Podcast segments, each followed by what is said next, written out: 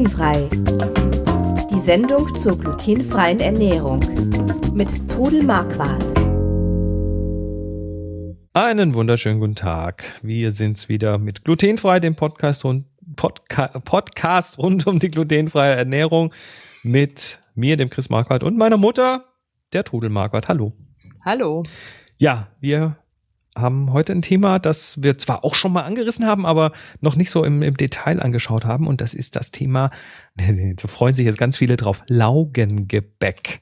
Ja. Das mit den Laugenbrezeln und Laugenbrötchen oder im Schwabenland ist es die Laugeweckle und ähm, Käse, Laugenstangen und was weiß ich. Also es gibt ja eine unglaubliche Menge an Sachen, die man da machen kann und die man natürlich auch glutenfrei machen kann. Bevor wir einsteigen, aber wieder der Hinweis, wir sind keine Ernährungsberater, keine Mediziner und alle Hinweise in dieser Sendung kommen aus eigenen Erfahrungen und auf, aus 20 Jahren Leben mit der Diagnose Zöliakie. So, das, irgendwann, irgendwann kann ich das im Schlaf.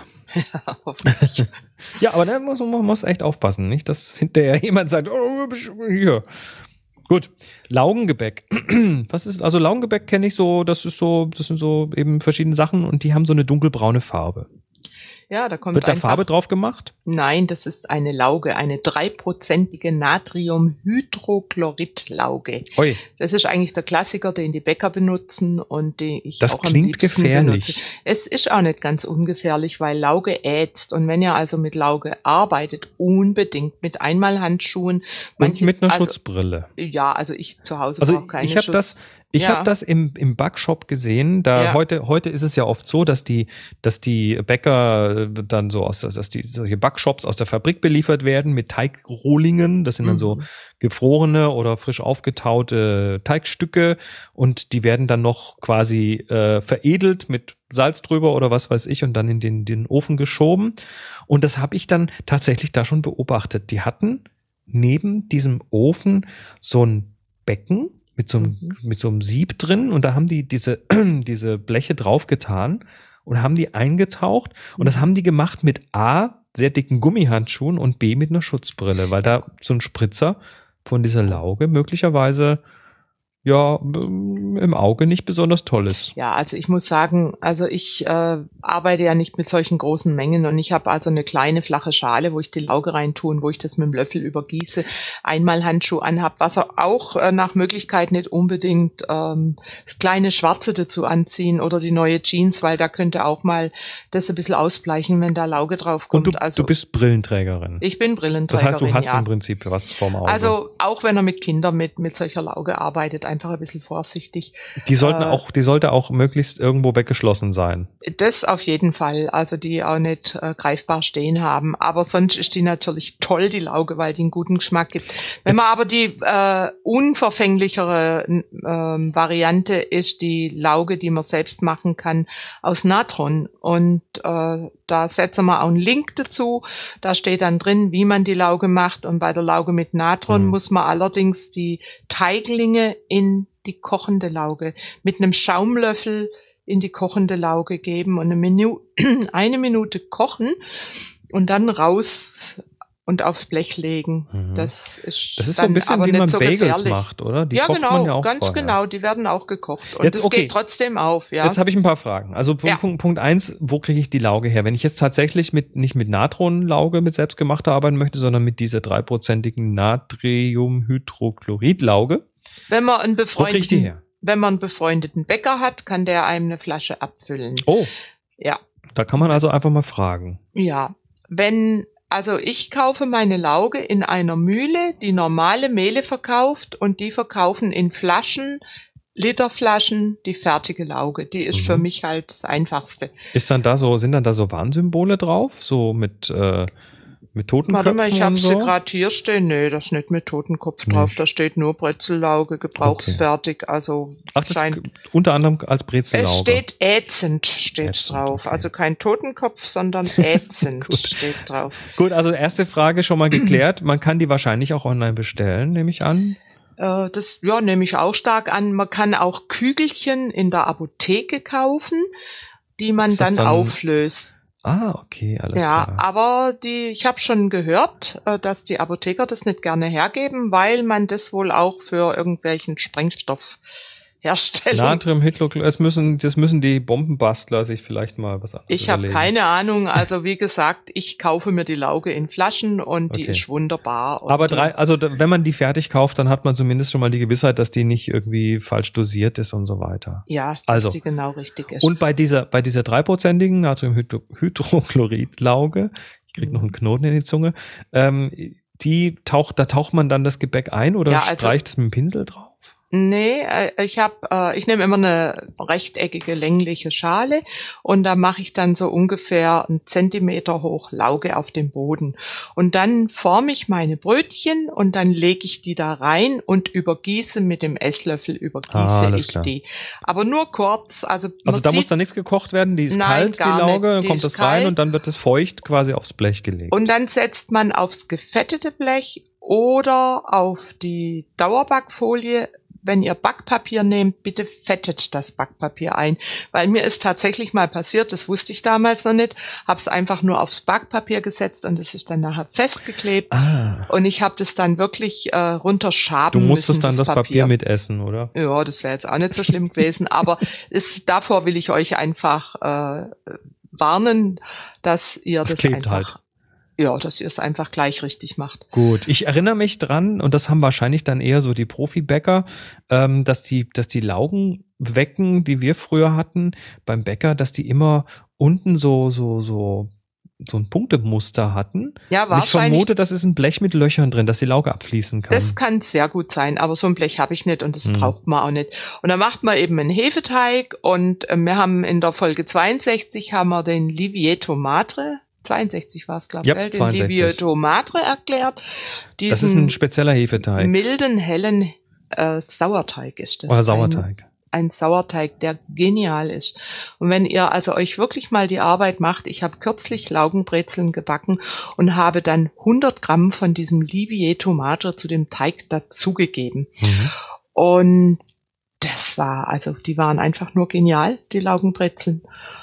Es, geht anders auf und ähm, ist wesentlich luftiger und saftiger, das Gebäck. Also, Lohnt sich. weitere Frage.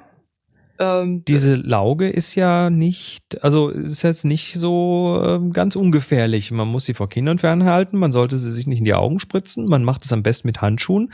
mhm. Äh, ist es dann nicht irgendwie, wenn man die isst, äh, gefährlich?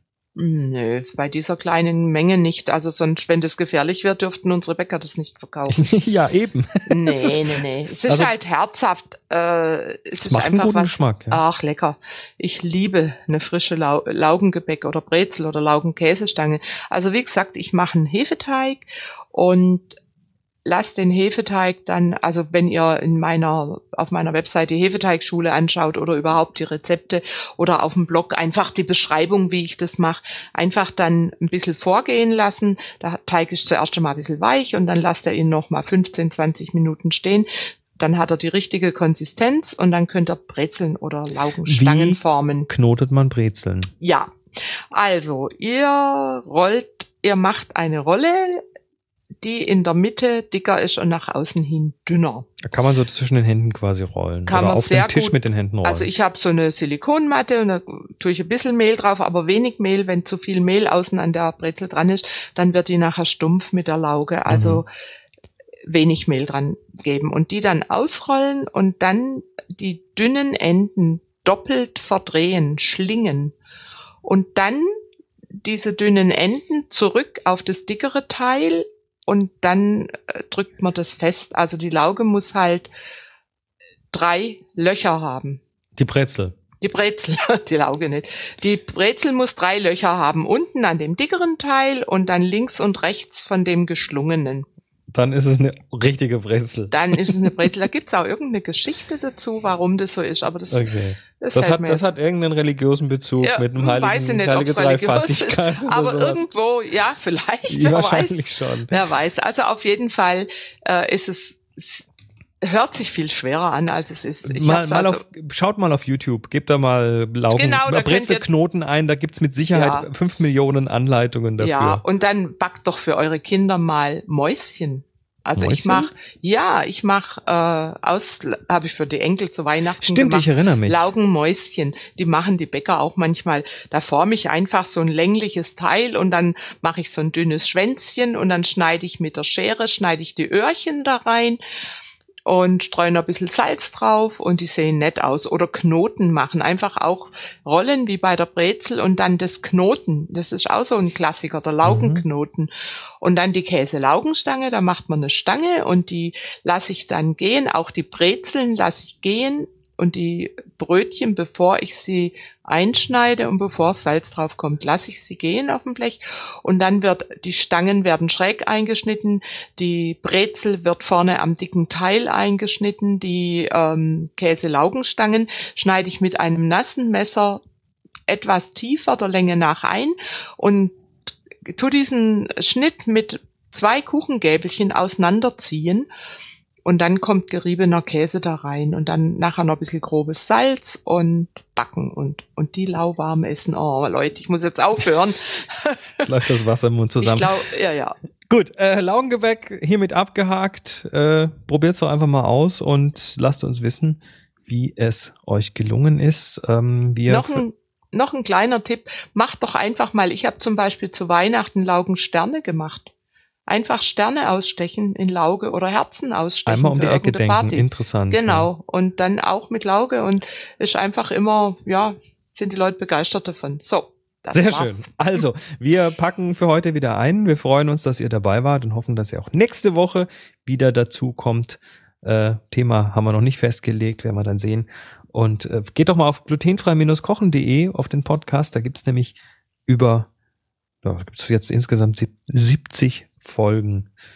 Und Ja, schon enorm, es, gell? Es wird jede Woche eine mehr. Also geht da mal hin oder schaut euch mal diesen Podcast in eurem Podcast-Client an. Wenn ihr so ein, so ein iPhone habt oder ein iPad, da, sind, da ist schon ein Podcast-Client schon drauf. Da kann man den Podcast quasi abonnieren. Da kommt er automatisch umsonst, äh, gratis jede Woche äh, geliefert. Oder ihr klickt einfach mal auf der Website auf den großen grünen Knopf und dann bekommt ihr dann eine Anleitung, wie ihr den regelmäßig vollautomatisch bekommen könnt. Und wir verabschieden uns und sprechen wieder nächste Woche. Bis dann. Tschüss. Bis dann, tschüss.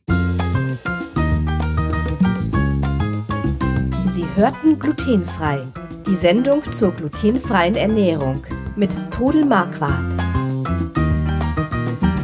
Über 900 glutenfreie Rezepte und weitere Informationen auf www.glutenfrei-kochen.de.